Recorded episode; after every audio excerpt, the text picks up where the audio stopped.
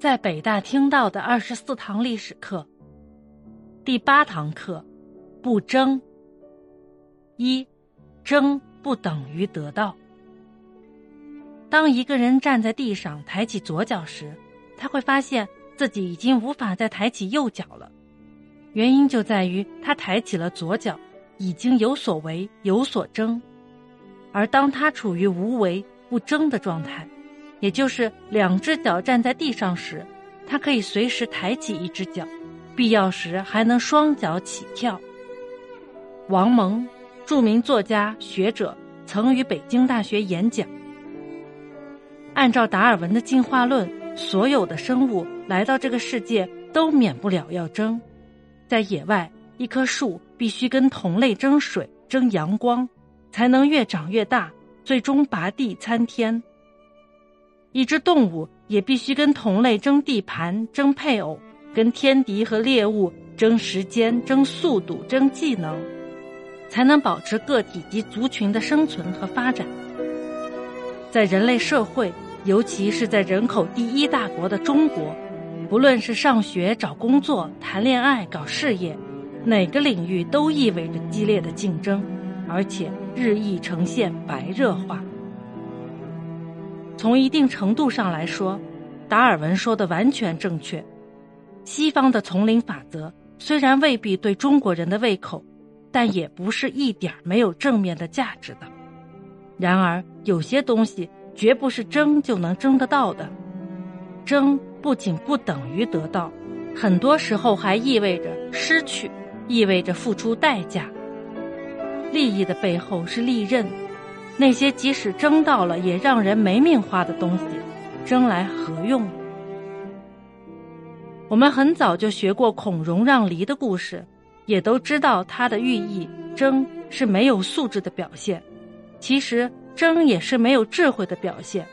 历史告诉我们，很多时候我们争的一些东西，不过是有些人设的圈套。你不争，你能沉得住气？你还是你。你不想争的一些东西，有时候会主动送上门来，因为设圈套的人会觉得，就凭你的气度，就应该拥有他们。而一旦有人沉不住气，他的素质、他的财富，乃至他的身家性命，可能就会戛然而止。胡歌的一个馒头引发的血案，大家想必都看过。下面我们来看一下导演燕子。为我们导演的一个桃子引发的血案。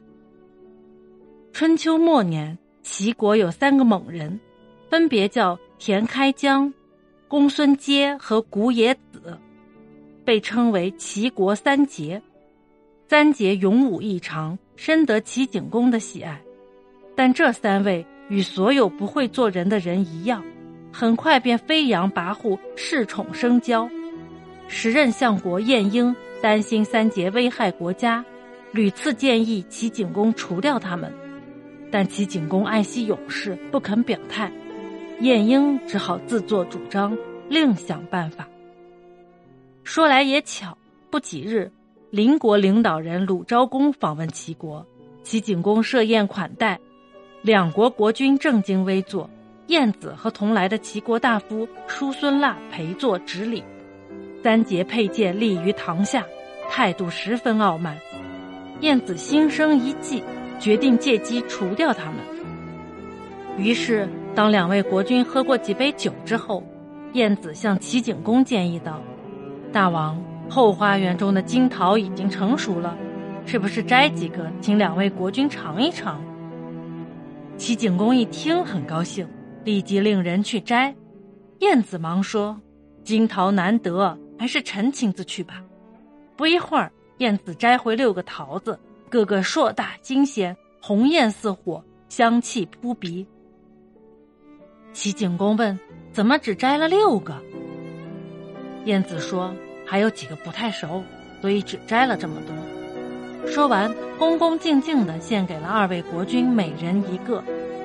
二人边吃边夸桃子味道好，并赐了燕子和叔孙腊每人一个。这样桃子就只剩两个了，怎么处理呢？燕子再次建议，请大王传令群臣，谁的功劳大，谁就吃桃，如何？齐景公同意了。刚刚传令完毕，三杰中的公孙接便走了出来，拍着胸脯说：“当年我随国君打猎，林中突然窜出了一只猛虎，是我冲上去杀虎救驾，立了大功，应该吃个金桃吧？”晏子说：“冒死救主，功比泰山，可赐桃一个。”公孙阶接过桃子，站在一旁，十分得意。紧接着，三杰中的古冶子也站了出来。打死一只老虎有什么稀奇？当年我送国君过黄河，行至河心，一只大猿兴风作浪，咬住国君的马腿，拖至急流中，是我舍命跳进河中杀猿救驾，此等功劳，该不该吃个桃子？景公说：“当时要不是将军，寡人的命早就没了。”此乃盖世奇功，理应吃桃。古冶子，古冶子得了一个桃子，十分高兴。眼瞅着盘里最后一个金桃也没了，唯一没有吃到桃的田开疆不高兴了。他说：“当年我奉命讨伐徐国，舍生入死，斩其名将，俘虏无数，吓得徐国国君俯首称臣。”邻近的旦固和居国也望风归属，此等大功，难道就不配吃个桃子吗？晏子忙说：“田将军的功劳当然高出公孙接和古冶子二位，然而桃子没了，只好等树上的桃子熟了再刺。”田开疆却咽不下这口气，他手按剑把，义愤填膺：“打虎杀猿有什么了不起？”我南征北战，出生入死，反而吃不到桃子，受此奇耻大辱，我还有什么面目活在人间？说罢，抽宝剑自刎于朝堂之上。公孙接大吃一惊，也拔出剑来说道：“我因小公吃桃，导致田将军功大却吃不到，我有何脸面活在世上？”说罢，也自杀了。古冶子也沉不住气了，大喊道：“我们三人义结金兰，誓同生死。如今二人已死，我岂能独活？”说完，拔剑自刎。后人总结这段历史，叫做“二桃杀三士”。其实不过是少了一个桃子嘛，但就是这一个小小的桃子，顷刻间便令三位勇士身首异处。即使两千多年后看来，也令人心惊。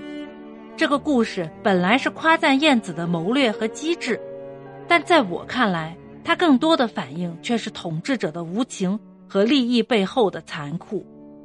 但这又能怪谁呢？怪谁都没有用。一个习惯于争的人，学得会让梨、让桃、让苹果，未必学得会让名、让贤、让利。